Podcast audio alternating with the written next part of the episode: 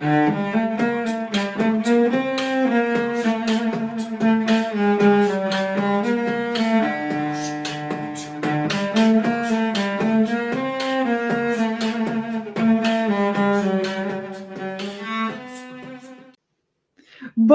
dia, boa tarde, boa noite para você que é torcedora, para você que é torcedor do Santos Futebol Clube. Hoje eu tenho que avisar que talvez vocês ouçam uma furadeira no fundo do meu áudio. Eu sinto muito por isso, mas eu sou quem menos vai falar hoje. Eu sou Anitta Efraim, estou como sempre com a minha dupla Isabel Nascimento. Tudo bem com você, Bel? Agora sim. Tudo bem, Ni? E hoje estamos aqui novamente com o nosso maior comentarista de base e agora barra Guru. técnicos, né? Nosso Barra guru. técnicos. Vamos hoje falar com Caio Nascimento, que realmente é uma honra estar aqui. Tudo que eu preciso, quase tudo na vida, a gente pode mandar para o Caio. Mais relacionado ao Santos, assim, as outras coisas ainda não tentei, conselhos amorosos, de vida, ainda, ainda não, não fomos para esse lado. Mas a Anitta está falando aqui que o Caio não é a melhor pessoa para os conselhos. Se vocês ouviram uma furadeira, é porque o Henry, o marido da Anitta, está consertando coisas, arrumando coisas na casa dela, não é o Caio, é a Anitta. Então, muito obrigada. Vocês me Caio. desculpem, viu? Vocês me desculpem, mas o, o excelente conteúdo do Caio vai compensar. E antes do Caio começar a falar, a gente já tem que falar. A gente está aqui para falar de treinador. O Cuca vai ficar até o fim do Campeonato Brasileiro, muito provavelmente. Acho que tudo certo para isso, conforme noticiou a Gazeta Esportiva, mas já temos nomes para substituir o Cuca. E aí a gente chamou o Caio para falar sobre isso. Tudo bem com você, Caio Nascimento? Bem-vindo mais uma vez. Olá, meninas, todo mundo que vai acompanhar aí. É, conselho é sempre com a Anitta, tá? Porque a Anitta que é boa para dar conselho essas coisas. Especialmente da parte mental da pessoa, porque a Anitta manja muito mais do que, disso do que eu. Mas espero ajudar vocês aí no que a gente puder para falar sobre treinador, porque vai ser uma, é um assunto que tá todo mundo perguntando já, né? Então, e o Santos vai passar por um momento de reconstrução e não pode errar, né? Na minha opinião. Acho que um treinador, o treinador agora é o, o, o, a escolha do treinador não pode ser errada nesse momento. Antes da gente começar com os técnicos plausíveis, eu queria só uma assim. Se você tem todo o dinheiro do mundo, toda a opção do mundo, um nome. Qual seria o, o seu nome, independente de salário, se não é verdade, você colocaria no Santos? Boa pergunta. Acho que assim, se tivesse dinheiro, se fosse possível seduzir algum treinador, né? É, ainda até que meio que factível, tá? Porque não, não vou dar aquela viajada de falar, ah, um Pep Guardiola da vida. Mas um É. treinador que eu sempre quis ver no Santos é o Tata Martino. Hoje ele tá dirigindo a seleção do México, né? Ele foi campeão. é, ele treinou especialmente, né? O Barcelona recentemente, com. Ele é amigo do Messi, né? O pessoal falava que ah, ele foi pro Barcelona porque ele é amigo do Messi, mas sempre foi um treinador muito interessante. É um cara que tem um potencial muito grande, ele extrai muito dos jogadores é aquele cara argentino, né, que ao mesmo tempo ele, ele é um teorista, né, do uh, estilo Bielsa, né, mas ele consegue colocar em prática tudo que ele prega, então é um cara que eu gosto bastante. Se fosse para trazer um jogador, um treinador é, grande, com nome, Tata Martino tem esse nome muito pesado aqui, especialmente no nosso continente, eu traria ele porque é um cara que eu acho que consegue falar bonito, né, para as câmeras e também consegue fazer bonito dentro do gramado. E assim, Bom, fala. Vai lá, Bel, vai lá. Eu ia falar que, assim, das nossas pesquisas, a gente acabou chegando em três nomes, né, que é o que estão sendo especulados: o Thiago Nunes, o BKSS e o Olan. E eu acho que a gente pode falar deles primeiro, assim, é, quando você vê esses três nomes, o Santos está indo numa direção coerente com esses três nomes? Ou a gente está simplesmente indo atrás é, do Diniz e do Jair Ventura, sabe? É, é, é, uma, é uma sensibilidade sua que tá, tem um planejamento em cima desses três nomes, ou são três perfis muito diferentes? Olha, tem uma certa coerência aí. Eu acho que uma coisa importante, né, para deixar claro, né, o torcedor ele tem que entender um, um, não só o momento do Santos, mas o momento dos outros treinadores, né? É, por exemplo, é, já são três nomes, né, que você separou que já estão sendo muito uh, debatidos e batidos, né, na minha opinião, porque você sempre vai ter alguma coisa ruim para falar do Thiago Nunes, né, o torcedor recente do Thiago Nunes, do BKSS e até do Roland. É, o Thiago Nunes, o fato, literalmente, né, de ter passado pelo Corinthians, não ter ido muito bem, é, mas foi bem no Atlético Paranaense, então vai ter essa dualidade né, na cabeça do torcedor. O BKSS fica muito no imaginário do brasileiro pelo que ele fez, e fez muito bem nas duas passagens dele pelo Defensa e Justiça, né? Mas se você for parar para pensar, o, o, último ano e meio dele não foi bom. Não foi bom em dois gigantes da Argentina, né? Independente e depois do Racing Mas, se você for analisar bem friamente algo que os argentinos costumeiramente não gostam de fazer na imprensa lá, você ainda consegue tirar algumas coisas boas. Por exemplo, um treinador que trabalha bem jogador de base. Ele vai deixar uma. não vai deixar uma terra arrasada, por exemplo, no Racing. Ele foi o cara que literalmente trouxe o Carlos Alcaraz, né, que é uma das grandes promessas do futebol argentino, para o futebol profissional e o desenvolveu muito bem, o potencializou. Mas numa equipe, na equipe geral do Racing ele não foi bem. Daí você olha para o Roland, né? O Roland, ele, na minha opinião, ele passou por altos e baixos já. É um treinador que, se você quiser colocar numa balança, eu acho que ainda vai pender ainda mais para o lado positivo do que para o lado negativo. Ele, só para é, falar um pouquinho, eu vou falar um pouquinho depois do Ariel Holan, porque ele está aqui no Chile, mas só para dizer que ele é o mais experiente desses três, né? O BKSS e o Thiago Nunes estão ali na faixa dos 40 anos. É isso, né? E o Holan já tem 60. Então tem uma diferença também de bagagem é, nesse sentido em relação a esse, essa opção. Mas que não é tudo, né? Porque Gesualdo não, não. fez muitas coisas no Santos claro Futebol Clube.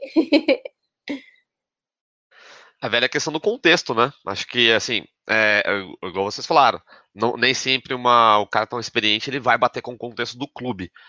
E, e, até é interessante, né? Você falar rapidinho do Gesualdo, né? Ele veio para o Santos, a gente não sabe, né, muito bem o porquê que ele veio para o Santos. Porque, assim, a, a explicação do Pérez não batia, né, com a situação do Gesualdo lá, ou da carreira dele, e depois a gente viu muito bem em campo, né, o que também não bateu com o clube. Então, é, é, um discurso que muitas vezes não faz sentido numa diretoria, especialmente do presidente, né, a gente sabe muito bem como é que era o Pérez, ele era um cara muito centralizador, então isso daí foi uma das piores coisas que pode acontecer com um treinador no futebol, especialmente para um time tão caótico às vezes como o Santos. Mas uh, falando do Roland, ele é um cara, é um cara que tem um problema muito grande de manter um bom trabalho. Ele começa muito bem, só que depois ele vai caindo. Né? Acho que assim, ele começou muito bem no defensa, né? Mais um treinador de defesa e justiça meio que conectado ao Santos. Depois foi bem no, no Independente, né? Que é o time do coração dele, foi campeão da Sul-Americana, fazendo um belo trabalho, um time jogando muita bola, é, amassou o Flamengo né, na final da Sul-Americana. Depois ele, ele, ele ameaçou sair do Independente, né? Ele até ficou um período fora do Independente, depois voltou, porque ele queria mais investimento, ele queria mais é, segurança no trabalho dele. Ele ganhou tudo isso daí, né? Ganhou o, o, todos os jogadores que ele pediu endividou o time, né? O Independente ficou bem endividado. Acho que é um time hoje que, na Argentina, dos grandes, que talvez esteja na pior situação financeira que você possa imaginar. É, tá devendo as cuecas e tudo, né? Lá por conta do Roland, né? Que ele pediu muito jogador e muitos desses jogadores não foram pagos pelo clube. Uma situação meio semelhante a certo time aí que vocês conhecem, né?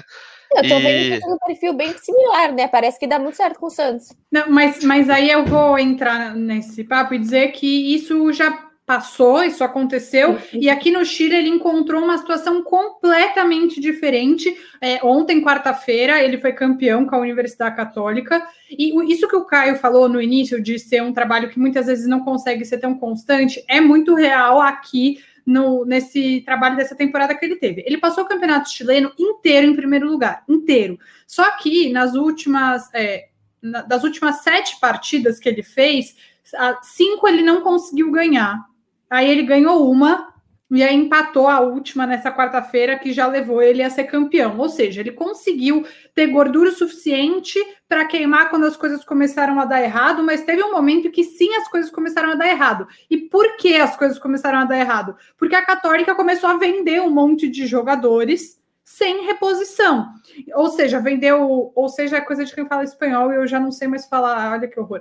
É, o que aconteceu foi, ele vendeu o Kusevich, para o Palmeiras, ele vendeu o Pinares para o Grêmio, vendeu outro jogador para o La Serena, um outro jogador, isso tudo titular, um quarto é, titular se lesionou e nenhum desses é, teve reposição. Ele não pôde contratar jogadores nesse trabalho dele na Católica.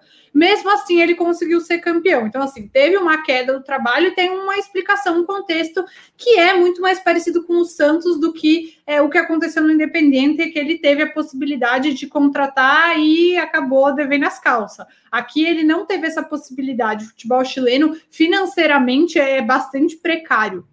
Então, acho que é importante também colocar isso em perspectiva. Vou dar uma informação aqui. É, que eu falei com representantes do Ariel Holan hoje, é, eles disseram que ele está comemorando, que ele está feliz, o título foi ontem e tudo mais, mas na coletiva de imprensa ele disse que é, não sabe ainda se vai ficar. Ele tem mais um ano de contrato, mas tem uma cláusula no contrato dele de reavaliação, ou seja, ele pode sair se, ok, as duas partes concordarem, sem multa, sem nada. Agora, né, ao fim dessa temporada, que tem só mais uma rodada o campeonato chileno, ele já se sagrou campeão. Bom, enfim, o que eles me falaram foi: as propostas que chegarem, porque ainda não chegou uma proposta oficial do Santos, serão analisadas. Ele tem uma coisa similar ao que o Cuca falou no Santos. Ele está classificado para a próxima Libertadores, ele pode fazer mais uma temporada competitiva, mas também depende, a permanência dele também passa por pelo time se reforçar, porque ele perdeu um monte de titulares e ele não quer mais uma vez fazer um papelão como ele fez na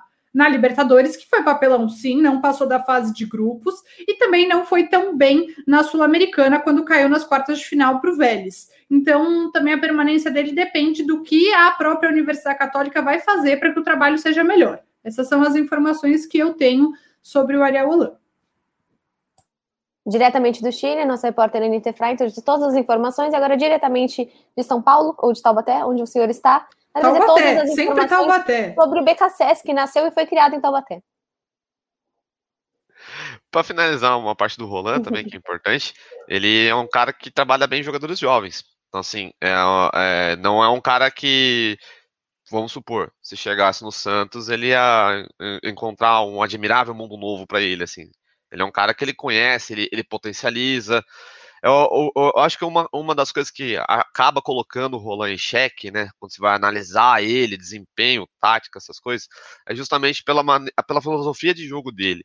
Acho que o que faz ele cair bastante, né? Cair bastante acho que é um exagero meu, mas o que faz ele, por exemplo, ter um pouco de montanha russa na carreira dele, é que ele é um. Vai, é uma palavra que a gente vai usar bastante, que a gente usou muito em 2019. Ele é um bielcista, né?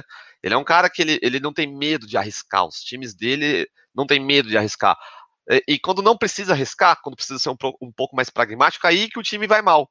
É aí que eu, no caso, que eu é, relembro uma situação que, na minha opinião, foi um pouco decepcionante, que eu esperava a, a Católica chegando na final da Sul-Americana, que foi justamente o confronto contra o Vélez. Na ida, fora de casa, na Argentina, o time jogou uma barbaridade, jogou muito bem e ganhou do Vélez lá. Só que na volta, em casa aí no Chile, onde a Anitta tá, perdeu, e perdeu feio. Perdeu de 3 a 1 Assim, pro time que é, literalmente era. O time do Vélez é bom, bem treinado, é bom, mas que só tinha uma opção, né? Então acho que aí faltou um pouco mais de, de entendimento da situação. Eu acho que não foi tanto culpa também do Roland, né? Porque, como bem falou a Anitta, tinha, já estava em vias de perder jogadores, é, teve que utilizar muitos jogadores jovens de antemão, então. Apesar de alguns terem até feito um bom um trabalho, Saavedra, por exemplo, que é um, um um, volante, um meia, um meia central, lembra muito o estilo do Sandri, por exemplo, que ele vai, vamos supor, que ele encontraria no Santos, é, não conseguiu manter a, a, a vantagem foi eliminado, né? Poderia tá, ter, ter, ter classificado uma fase adiante, né? E não conseguiu. Então, isso daí acaba meio que colocando em xeque o Roland, entendeu? Mas se você for falar, em, eh, levar em consideração o que ele entende de futebol e o que ele pode aprimorar nos jogadores, sem dúvida, sem dúvida alguma, ele, ele tem muito crédito. Vou dar o exemplo, por exemplo, do, do Nicolas, Taliafico, né? Lateral esquerdo, titular do Ajax. Ele, ele, ele, ele era marcado muito tempo na Argentina como um lateral com muitos erros de marcação. Com o Roland, ele jogou de zagueiro, mesmo tendo 1,72 de altura. É, ele alternava né, entre lateral esquerdo e linha de três como zagueiro. E fez uma, um ano espetacular em 2016, que foi o primeiro ano do Roland lá no Independente. Hoje é um dos melhores laterais esquerdos na Europa e ele sempre, quando ele é entrevistado, ele cita o Roland como o cara que mudou a carreira dele, ensinou ele a jogar taticamente, ensinou ele a, a, a correr certo, né? Então, se é um cara que for contratado e tiver tempo, ele tem as técnicas e o manual, né, de um treinador para arrumar a casa, para arrumar muitos jogadores. Acho que desses três seria a sua opção, Caio? antes que a gente fale dos outros? Eu, eu vejo ele acima, tá? tá. Do, do BKSS e vejo ele acima do, do Thiago Nunes. Eu gosto do Thiago Nunes, assim, hum, é, eu acho que dos treinadores brasileiros disponíveis, talvez seja um dos caras que mais é, tem a bagagem para melhorar, tá? Porque o que aconteceu no Corinthians, é, o pessoal sempre vai pegar o último trabalho como exemplo, né? Mas o que aconteceu no Corinthians ali também foi um negócio muito complicado para ele. É coisa de bastidor mesmo, né? uh, falaram uma coisa para ele, depois na hora H mudaram, depois colocaram a culpa nele. Então isso não é muito justo, né? E é um cara que ele também teve esse um, quase um ano sabático, né? Porque ele foi cortar a cabeça dele no meio da temporada, então, mas deu tempo para ele refletir. Dizem que ele refletiu bastante, que é um treinador que sabe o que fez de errado, que ele pode corrigir. Mas eu, se fosse para fazer uma escada, acho que seria o Roland em primeiro, o Thiago Nunes em segundo e tal, o, o BKSS em terceiro. Mas aí a gente já faz aquela ponderação, né? O Thiago Nunes do Atlético Paranaense. Acho que você já pode embalar nisso e falar o que você acha que ele fez de bom no Atlético Paranaense, o que fez de ruim. Ele foi campeão da Copa do Brasil, né? Em cima do Flamengo, grande feito. E a Sul-Americana também, né? E da Sula também. E o que, que ele não pode ser do o que ele foi no Corinthians e não poderia ser no Santos caso viesse? E é só antes, assim, que eu, eu tava vendo as coisas do Thiago Nunes, e é muito louco como você vê todo o jeito que ele jogava no Atlético e tudo que ele foi comprado pro Corinthians, né, assim, contratado pelo Corinthians, não faz sentido algum. Você fala, gente, é assim, é a mesma coisa de trazerem um baita retranqueiro pro Santos. Tipo, o Corinthians tem o DNA dele defensivo desde 1902, então não, não, não tinha muito sentido a chegada do Thiago Nunes. E eu vi que ele teve muitas questões de, por exemplo, sei lá, é, mexer com medalhões, mexer com certas peças lá dentro, tipo Ralph, Jadson, tudo isso, que eu não vejo ele encontrando tantas pessoas pesadas dentro do Santos, né? Não é mais aquela época, talvez, de Ricardo Oliveira, algo nesse sentido. Pela a estrutura dele no, no Atlético Paranaense, pelo jeito que ele joga, o que eu pesquisei e vi, assim, a única coisa que, que eu fiquei, assim, foi a questão do centroavante. Que eu enxergo muito ele gostando de um centroavantão, como ele jogava até com o Bozelli no Corinthians, ou com o hum, Marco Ruben, se eu não me engano, no Atlético Paranaense. E no Santos ele teria que alterar um pouquinho ali, porque o Caio acho que não seja essa função. Mas eu vejo muito que foi um grande erro do Corinthians e dele também, né? Porque realmente os perfis não batem de forma alguma. É muito importante o gatando no Thiago Nunes é, é, é, aquela coisa do contexto, né? Que a gente sempre fala. É, os diretores de futebol no Brasil eles ignoram o contexto completamente, né? Ou eles vão na grife, ou eles vão no apelo do torcedor. E às vezes o torcedor também, né, ele tem que também botar um pouco a mão na consciência e entender a situação. Eu acho que o Thiago Nunes ele teria todas as condições de retomar a carreira dele num time grande, um time de mídia, né? É, porque, querendo ou não, né? Você tá em São Paulo é completamente diferente de você tá em Curitiba, é, onde foi o sucesso dele no Atlético Paranaense. E eu, eu acho que ele encontraria coisas semelhantes do que ele teve lá do Atlético Paranaense com o Santos, sobretudo com jogadores jovens. O que eu acho que a gente tem que levar em consideração? Com o Thiago Nunes, que eu acho que é uma coisa que é muito fácil de ser consertada. Imagino que deve ter sido uma das coisas que ele deve ter ponderado nesse tempo que ele tá, ficou parado depois que ele foi demitido do Corinthians. Que é o tratamento dele com os jogadores. Isso daí foi uma das coisas que a gente, é, quando você vai perguntar, né, sobre ah, como é que é o Thiago Nunes, como é que é o jeito dele de ser, muita gente reclamava muito disso, o tratamento deles com jogadores que estão subindo, com jogadores que são medalhões ele teve que cortar alguns medalhões, né? A diretoria falou para ele cortar no Corinthians, né? Os medalhões, e depois não, não segurou a barra para ele, né? Isso daí foi uma crueldade que fizeram com ele. Mas no Atlético Paranaense também existia é, muita, muitas vezes esse, esse choque. É, tem muito torcedor do Atlético Paranaense que fala que às vezes ele bancava de, às vezes não, né? Ele bancou demais o Lúcio Gonzalez em jogos que não precisava, né? O Lúcio Gonzalez está com 38 anos, de, 38 anos de idade, ele estava com 36. E ainda assim era um jogador velho. E ainda assim era um jogador que não podia, não podia jogar todos os jogos e estava lá, sempre sendo escalado. E o, e o, torcedor do Atlético sempre ficou muito irritado com isso. Uma, todo não, mas uma boa parcela ficava irritado com isso, da insistência dele, que é, acabava minando alguns outros jogadores, por exemplo, o Christian, o Vitinho, jogadores que já estavam ali, que podiam ter ganhado espaço. Então acho que isso daí ele, ele consegue contornar, uma coisa que acho que é uma pecha, né, que o treinador ele consegue tirar, ao contrário, por exemplo, você fala, ah, ele é um fracassado porque ele é defensivo. Ou ele é um fracassado porque ele não consegue fazer equipes é, desempenharem em jogos grandes. Não, ele não é defensivo e ganhou jogos grandes, ganhou finais, né? É, e a gente não pode, volta, voltando a falar do contexto, ignorar o contexto do Atlético Paranaense. O Atlético Paranaense é um time que trabalha muito bem a transição. O, o time, no, o que é essa transição, né?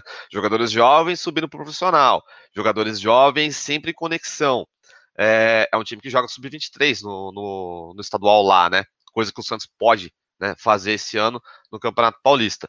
Então ele tinha tempo, né, para perceber quem estava tava crescendo, quem poderia se adequar, quem poderia ser pensado para a equipe principal. Então isso daí deu um pouco mais de tranquilidade para ele. Eu acho que o estilo do Atlético deu muita tranquilidade para ele. Lá ele tinha o Eduardo Barros, né, que é um coordenador que é muito bom. Então assim, muitas vezes ele segurou a barra.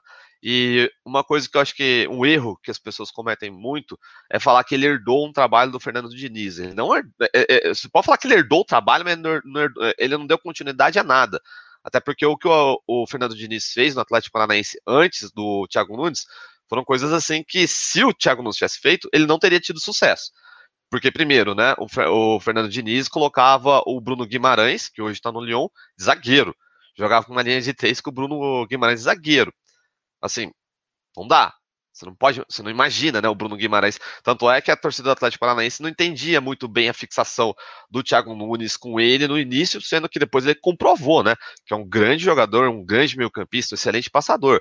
Mas se você tira ele da função que ele é melhor e bota ele atrás só para melhorar a saída de bola, não dá certo. Então, assim, isso é muito importante. E é um mérito muito grande do Thiago Nunes. Ele recuperou a carreira de um jogador que depois rendeu milhões para a equipe curitibana. Também, né? Oi? O Rony também, o próprio o Rony, Rony. também. O Nicão desempenhou melhor também com é o Citadini, o... né? O Citadini, o Citadini é outro exemplo, muito bom, assim, no Santos, né? A torcida sempre teve uma raiva dele. Eu lembro do meu pai chamando ele de coitadinho. Mas, mas é um jogador que, mas é um jogador que é o estilo dele, que é assim, ele gosta de jogadores rápidos, de transição rápida no meio campo, com um bom passe. E ele, no caso, né, foi muito bem. É, é, é, é sempre bom salientar que o Atlético Paranaense ele tem bons observadores, né? Então, se ele consegue trabalhar em congruência com esses caras, a situação é boa. E o Santos tem um bom departamento de inteligência. O departamento de inteligência do Santos é bom. Então, assim, é, para ele vai ser, é, ele vai ter esse suporte. E o, o que eu acho que uh, talvez que possa vai atrapalhar um pouco o julgamento do trabalho dele no Santos é justamente a má impressão que deixou no Corinthians. Mas se a gente ficar julgando o cara pelo passado dele o tempo inteiro, a gente vai ser refém das mesmas opções sempre. E aí eu volto a falar uma coisa que eu converso muito com, com a Anitta, a gente tem falado muito sobre isso. O Santos ele não está numa posição muito confortável para você escolher qualquer treinador. E assim, o treinador hoje na crista da onda, se a gente for falar dessa maneira, ele sempre vai pedir muito mais do que o Santos pode pagar. Haja vista o que foi com, com o Crespo, né? Que vai acertar por um milhão com o São Paulo. O Santos não tem condições de fazer isso, nem deveria. Eu acho que nem o São Paulo deveria de pagar tanto aí. Apesar de eu gostar demais do, do estilo do Crespo, do que ele faz pelas equipes dele. Mas, pô, pagar isso tudo para um treinador agora, pergunta que você fez no início para mim, né? É, se, eu, se, eu, tivesse grana e pudesse colocar o Tata Martino, eu colocaria. Mas você tem que avaliar a, situação do seu time. Então, é, é, é, até importante, por exemplo, um casamento de situações é, propícias, né? Um time que precisa se reconstruir com um treinador que também precisa se reconstruir. E aí, Caio, para a gente ir para a última parte da sua palestrinha oh, sobre técnicos. Só uma última coisa sobre o Thiago Nunes, eu acredito muito. A Anitta sempre fala uma frase que eu fico na minha cabeça, que é sempre o que a pessoa tem a perder com isso. E eu acho que o Thiago Nunes ele tem muito a perder se ele não fosse bem, se ele, caso ele venha para o Santos e não faça um bom é. trabalho, ele vira um Jair Ventura de um trabalho só. Ah, mas o Jair do Botafogo, o Jair do Botafogo, tudo bem essa semana agora fez um, uma boa partida, ganhou do Internacional, acho que claro que tem que ser valorizado. Mas ele está em um momento muito crucial para saber quem ele é, né? Se ele é o do, o, o do Atlético Paranense ou se ele é esse cara do Corinthians, que depois a gente vê outros exemplos de, de mesmo outros técnicos que acabaram não pegando grandes times e, e até sumindo um pouco. Sim, sim, concordo muito com você, Bel. É, então, para a gente ir para essa terceira parte, né, Caio? Você falou um pouco do. A gente já falou, você já não falou ainda tanto do BKSS, não né? Falou rapidamente sobre o trabalho no Racing e tudo mais, então eu queria que você aprofundasse um pouco mais. Vi gente muito brava com essa possibilidade, mas que ao mesmo tempo tinha gente achando incrível na época que o Santos contratou o Sampaoli. Então. É que eram um, os nomes, né? Tanto o Miguel Angel é. Ramírez, o Roland e o BKSS, eles são os nomes que, que perduram no Santos desde a contratação do próprio Sampaoli. Que a gente estava entre esses três nomes, eu lembro de ter feito um vídeo sobre isso, aí o Santos chegou e falou nada disso. E chegou uma pessoa que ninguém ninguém esperava. É até só para falar do Miguel Angel Ramírez, ele está fechado com o Inter, pelo que parece o Santos foi atrás dele, mas ele está aí com a permanência. O São Paulo também foi atrás dele, mas como ele já tem um contrato aí com o Internacional, com a possível, e vai sair, né? A possível não, a saída do Abel, ele vai para lá. Então, agora sim, BKSS. O BKSS, ele é, uma, ele é uma história muito interessante, né? Eu acho que ele é um cara que ele vai precisar arranjar um trabalho longe da Argentina, porque, como eu falei antes, né? Ele conseguiu irritar as duas maiores torcidas do, da segunda cidade mais importante no futebol na Argentina, que é a Vejaneda, né? Porque você vai para lá, você tem o, o Independente, que tem sete Libertadores da América. Você vai para o Racing, que é o terceiro maior campeão nacional na Argentina. Então, assim, e fracassou, e fracassou nos dois. Mas assim, é, mas ele ainda, ao mesmo tempo, ele consegue deixar doce na memória da gente alguns momentos bons dele. E, e só foi em um clube, né? Que, mas foi em duas situações diferentes. Primeiramente no Defesa e Justiça em 2016 e depois em 2018/19, que ele quase foi campeão argentino em cima do Racing, né? Perdeu para o Racing por um ponto na última rodada. É, o que, que torna diferente? Acho que o, B, o BKSS é aquele treinador que ele precisa ter primeiro uma segurança de trabalho, em segundo, uma liberdade enorme de dar as cartas. Porque isso ele não teve no Independente e não teve no Racing. E é bom também, volta a falar essa palavra, contexto, analisar o contexto. O Racing, esse Racing que a gente viu desse ano, é um Racing em ebulição, tá? É um time que, por exemplo, até conversava também com a Anitta quando a gente falava de Libertadores, quando teve Racing e Boca. Ah, quem que você prefere, Racing ou Boca? Qualquer um dos dois que viesse seria problema para o Santos. O Santos acabou, lógico, se sobressaindo muito bem contra o Boca, mas o Racing, assim como o Boca, também passava por um problema enorme de direção, né? A direção do Racing entrava em conflito com o BKSS, com o próprio Diego Milito e a diretoria, o presidente é todo doidão, ele faz o que ele quer, tem um cara que ele é procurado pela justiça trabalhando dentro do clube, fez um quiosque dentro do clube, então para você ter uma noção de como é que estava o Racing ali, o Racing não estava bem fora de campo, e, e óbvio que isso daí interfere dentro do gramado, e eu acho que o BKSS não é um treinador que consegue lidar com isso, tá? Porque se você for olhar o trabalho anterior do Independente, mesma coisa, porque ele herdou o Independente do Roland. E o Independente do Roland que eu falei para vocês era um Independente totalmente endividado. Não teve como contratar muitos jogadores. E teve que apostar muito em jovens.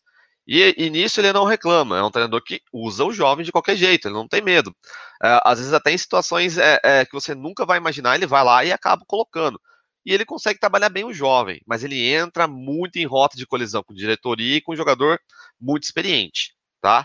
É, ele conseguiu dar uma mudada nisso com o Litia Lopes no, no, no Racing, ele foi até elogiado pelo Litia Lopes, todo mundo conhece, né? Tem 36 anos, passou pelo Porto, passou brevemente pelo Internacional, mas no Porto ele fez uma carreira excepcional. No Lyon, ele jogou no, no Lyon, é, no Lyon ele fez uma carreira muito bonita. Então, assim, ele conseguiu dar uma mudada, mas ainda não foi o, o BKSS. Ele mudou muito o estilo dele, na minha opinião. Não era aquele estilo uh, de futebol perde pressiona, estilo que o Santos praticava com o Sampaoli, né, que é o grande pai dele no futebol. É, mudou muito. Eu acho que o fato dele ter mudado muito também, ter aberto mão, né, das características de, dele, também é, é, é, é serviu de mais um motivo para ele ser criticado, né?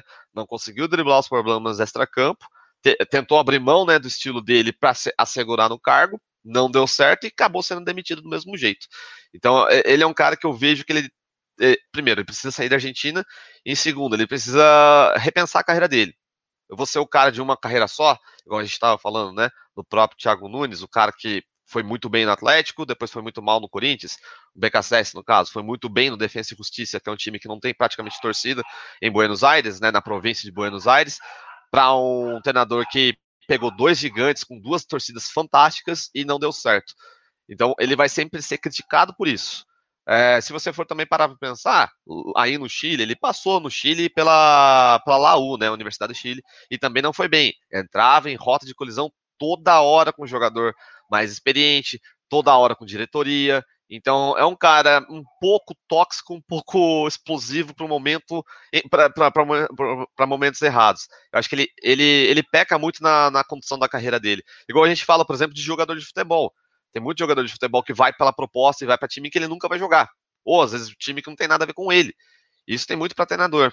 Eu acho que assim, eu não traria, apesar de gostar ainda da, da teoria dele, a maneira como ele enxerga futebol, gosto da maneira como ele enxerga futebol, mas eu não traria para o Santos justamente por ser um, um, momento de reconstrução do Santos. Quem sabe, por exemplo, o BKSS ele se reconstrói como treinador, né, se afirma como treinador, o Santos também se reconstrói como time, porque A gente sabe que não vai ter dinheiro para contratar, contratar, vai ter que usar muitos jovens, a torcida vai ter que ter muita paciência, muito, prova muito, provavelmente é muito complicado de falar, né? A gente não prevê o futuro, mas a chance de Libertadores é pequena. É, uma, uma Sul-Americana ainda é um torneio muito importante, ainda é um torneio que pode ajudar muito o Santos financeiramente, se o Santos pensar nisso, né? É, então, assim, eu, eu, eu, acho que é, é um momento para os dois seguirem, nesse momento, um caminho um pouco separado.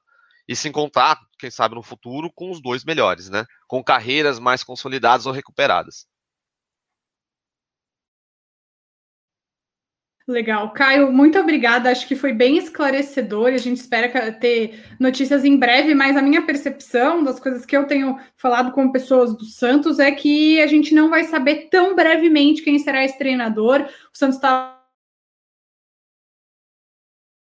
avaliando com muito é importante. O Santos não vai fazer loucuras para o treinador, não vai pagar mais do que paga para o Cuca, é, esse é o teto.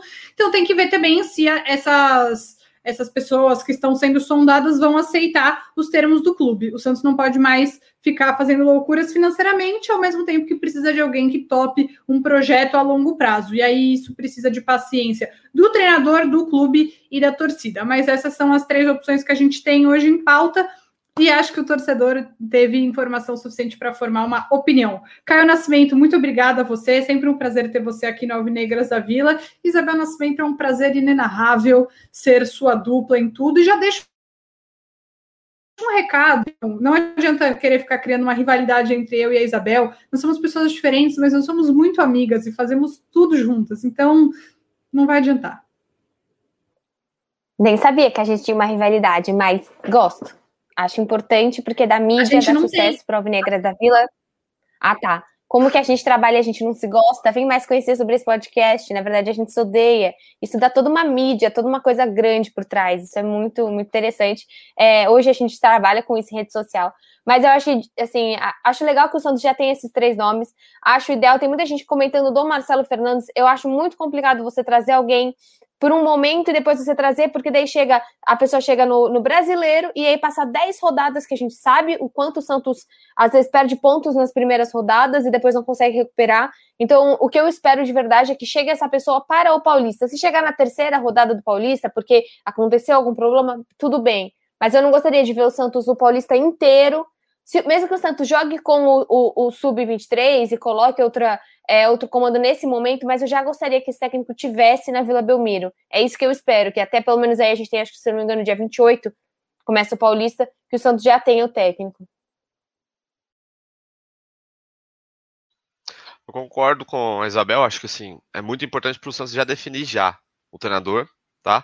E se for um time sub-23, não sei se vai ser com o Marcelo Fernandes ou um outro treinador que seja até de, ah, de senso comum da torcida com a diretoria, né? Mas que já tenha treinador principal definido, porque ele precisa observar.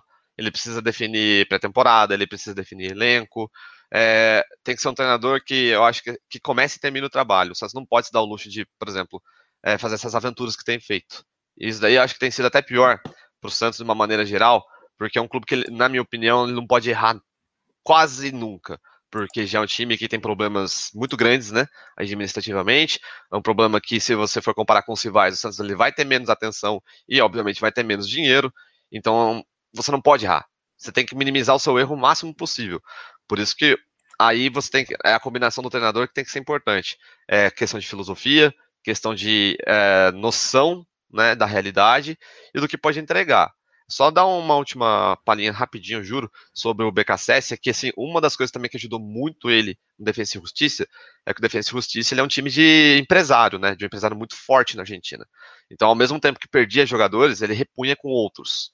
Então, assim, para isso, ele tinha essa, essa gordurinha também muito a favor dele, essa segurança para ele, e eu acho que isso o ajudou muito lá no Defensa e Justiça, e é algo que ele não teve muito nas outras duas nos outros dois gigantes na Argentina. Pode ser que dê certo o Santos, a gente nunca sabe, né? O Santos é uma caixinha de surpresas. Mas se você for levar em consideração, analisar friamente, acho que o Santos deveria de pensar num treinador um pouco mais tarimbado, um, um treinador um pouco mais calmo para o momento em que o Santos passa. Novamente, obrigado por terem me chamado, espero que tenha esclarecido é, as dúvidas, as perguntas, e sempre que precisar, tamo junto. Então é isso, pessoal. Até quinta-feira que vem. Um beijo. Thank you.